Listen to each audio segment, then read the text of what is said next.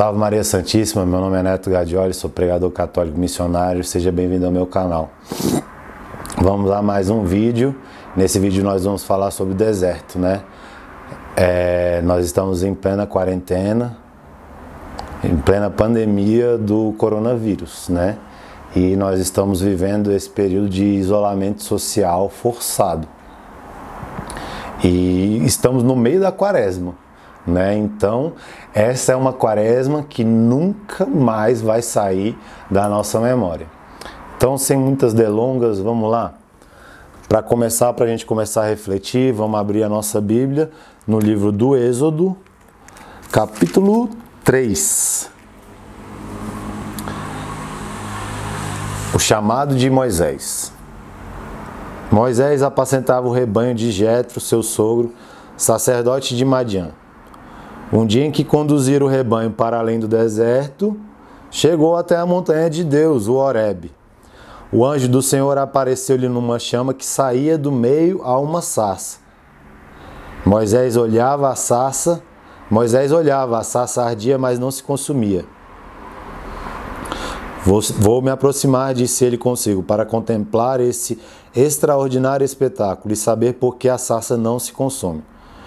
Vendo o Senhor que ele se aproximou para ver, chamou do meio da sarça: Moisés, Moisés, eis-me aqui, respondeu Moisés. E Deus disse: Não te aproximes daqui, tira as sandálias dos teus pés, porque o lugar em que te encontras é uma terra santa. Eu sou, ajuntou ele, o Deus de teu pai, o Deus de Abraão, o Deus de Isaac e o Deus de Jacó. Moisés escondeu o seu rosto e não ousava olhar para Deus. Então, para a gente contextualizar, para a gente se encontrar. O povo de Deus, o povo escolhido por Deus, era escravo do faraó no Egito, né? E o povo hebreu, né, o povo de Deus, Israel, era um povo abençoado por Deus, então era um povo que estava crescendo. E o faraó temendo, né, com medo de perder o poder, né, sobre aquele povo, ordenou que se matassem todos os homens. E a mãe de Moisés pegou um cesto, né? E botou Moisés ali dentro e de forma esperta, tá? É, quando a filha do faraó se banhava, ela foi lá e largou o cesto. Então a filha do faraó achou Moisés e Moisés cresceu né, no palácio do faraó e a sua ama de leite, quem amamentou ele foi sua própria mãe. Foi isso que aconteceu. Tá? E Moisés cresceu e um certo dia ele é, viu né, uma, um desentendimento, né, uma briga e matou um homem. Então, né, só para você entender aqui que São Paulo diz: Deus escolhe as coisas loucas deste mundo para confundir as sãs. Então Deus chama um assassino. Moisés era um assassino, tá? E ele estava foragido. E aí, para a gente entender, Deus só aparece na sarça ardente quando Moisés vai além do deserto.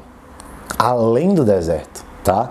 É lógico que depois Moisés vai passar 40 anos no deserto, tá? Mas antes de Moisés atravessar 40 anos no deserto, ele teve que atravessar o seu deserto pessoal. Então, neste período né, de deserto, de secura espiritual, de isolamento, você é chamado a uma perseverança. Né? Nem toda vez que você vai rezar, nem toda vez que você escuta um louvor, uma música, seu coração se enche de paz e você sente alegria e você rejubila. Nem sempre é assim, tá? É, nem sempre você encontra consolação nessas coisas. Às vezes a sua mente está tão acelerada, tão perturbada que você não consegue achar alegria nessas coisas. Mas você é chamado a perseverar. Porque Deus só vai aparecer na sarça ardente além do deserto. Mas o que é deserto? Pense, pense. Né? Concretamente, o que é o deserto? O deserto é um lugar de abandono. O deserto é um lugar onde você está entregue a forças exteriores a você, porque o deserto é um lugar que faz calor de dia e faz frio à noite. O deserto é um lugar que não tem comida, o deserto é um lugar que não tem bebida, então o deserto é um lugar onde você deve estar abandonado nas mãos de Deus. Em tudo no deserto que Moisés empreendeu aquela partida, aquele êxodo, aquela passagem, o povo dependia de Deus. Para comer, Deus mandou o maná, o pão descido do céu. Para beber, Deus fendeu a rocha e deu de beber a seu povo. Durante o dia, uma nuvem, né, protegia o povo de Deus do sol e durante a noite aquela mesma nuvem iluminava o caminho. Então, se, se coloque agora nesse deserto, mas não se coloque como uma vítima. Veja que Deus provê tudo, sinta a providência divina operando na sua vida. Sinta que Deus te dá o pão de cada dia, sinta que Deus te dá a água de beber, e sinta que Deus te protege com a nuvem de dia para te proteger, proteger do sol, e à noite essa mesma nuvem ilumina o seu caminho, né? Nesse momento você está me assistindo vivendo essa época de quarentena, de isolamento social. Você é convidado a se abandonar na mão de Deus neste deserto. É isso, né? É, não tem festa, não tem encontros entre pessoas, então é, tudo aquilo que, você, que as pessoas esperam encontrar de momentos prazerosos, de reconhecimento dos outros não está acontecendo muito. Então, se volte, né? Volte a sua face para encontrar a face de Deus, né? Entenda que esse período é necessário. Pode entender que eu também estou sofrendo muito, cara. Eu sou ansioso, eu tenho desejo de pregar, de trabalhar, de viver e não queria estar aqui isolado, mas estamos, né? E aí a gente pega eu, a gente, eu sempre falo isso, a gente tem que entender que coisas que o próprio Senhor Jesus, ele que é o Filho de Deus, ele que é Deus humanado, ele que é Deus feito homem, passou, quem somos nós para não querer passar? Do Evangelho de Nosso Senhor Jesus Cristo, segundo São Mateus, capítulo 4. Provação no deserto. Em seguida, Jesus foi conduzido pelo Espírito ao deserto para ser tentado pelo demônio. Jejuou 40 dias e 40 noites, depois teve fome. O tentador aproximou-se dele, o tentador, o diabo, aproximou-se dele e lhe disse: Se és filho de Deus, ordena que essas pedras se tornem pães. Jesus respondeu: Está escrito: Não só de pão vive o homem, mas de toda a palavra que procede da boca de Deus. O demônio transportou a cidade santa, colocou-o no ponto mais alto do templo e disse-lhe: Se és filho de Deus, Lança-te abaixo, pois está escrito: Ele deu a seus anjos ordens a teu respeito, eles te protegerão com as mãos. Com cuidado para não machucares o teu pé em alguma pedra. Disse-lhe Jesus: Também está escrito: Não tentarás o Senhor teu Deus. Uma vez mais, a um monte muito alto, lhe mostrou todos os reinos do mundo e a sua glória, e disse-lhe: Eu te darei tudo isso, se prostrando-te diante de mim me adorares. Respondeu-lhe Jesus: Para trás, Satanás, pois está escrito: Adorarás o Senhor teu Deus e só a ele servirás. Em seguida, o demônio o deixou e os anjos aproximaram-se dele para servi-lo. Então, só depois que o Senhor passou a tentação no deserto, os anjos desceram do céu para servi-lo, né? Então, como eu falei, Moisés é, só viu o Senhor na sarça ardente depois que ele atravessou o seu deserto pessoal. E Jesus Cristo foi servido pelos anjos depois que ele foi tentado no deserto. Então, é muito importante agora nesse momento que nós estamos vivendo, né, de isolamento social, de quarentena, que você persevere, tá? Porque o que acontece? Nós procuramos consolações, procuramos doçura, isso é normal, né? Mas também é bom que você persevere, porque se você reza e não sente Deus, não sente doçura, não sente consolação, se você louva, escuta um louvor, escuta uma música, não sente consolação, não sente doçura, não sente Deus, se você pega a palavra de Deus e não sente Deus falando com você, é, não é para você parar, é para você continuar.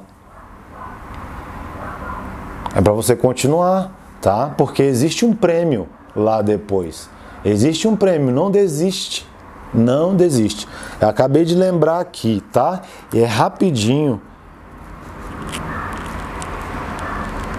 Carta de São Paulo aos Romanos, capítulo 5, né? Capítulo 5. Versículo 3 e 5. Carta de São Paulo aos Romanos, capítulo 5, versículos 3 e 5. Pois sabemos que a tribulação produz a paciência a paciência prova a fidelidade.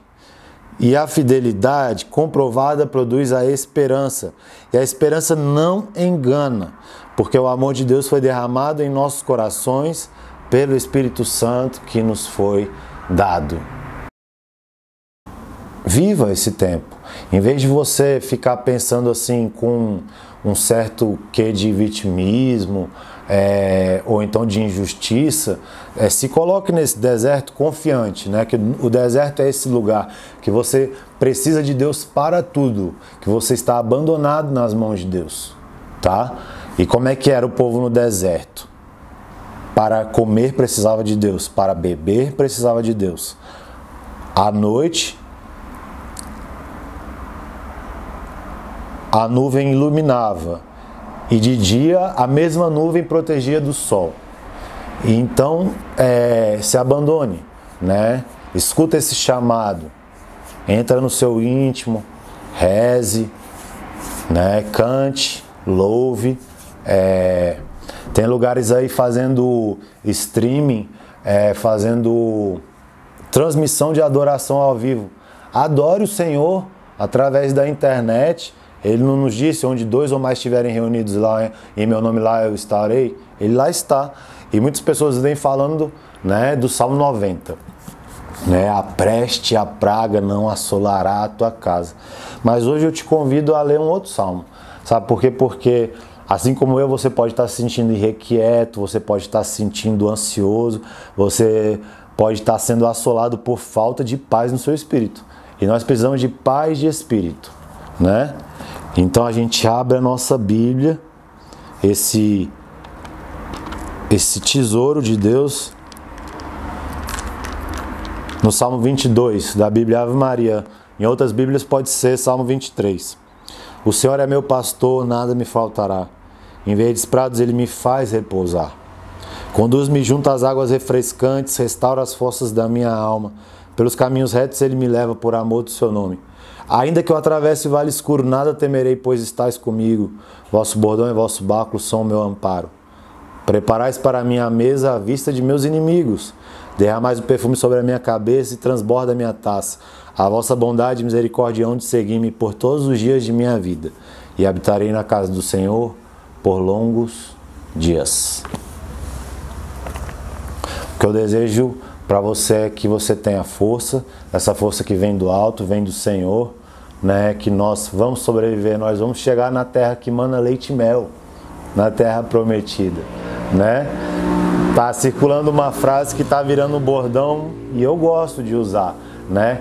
Quanto mais rápido nossos braços se distanciarem, mais rápido eles voltarão a se encontrar para que nós possamos nos abraçar novamente.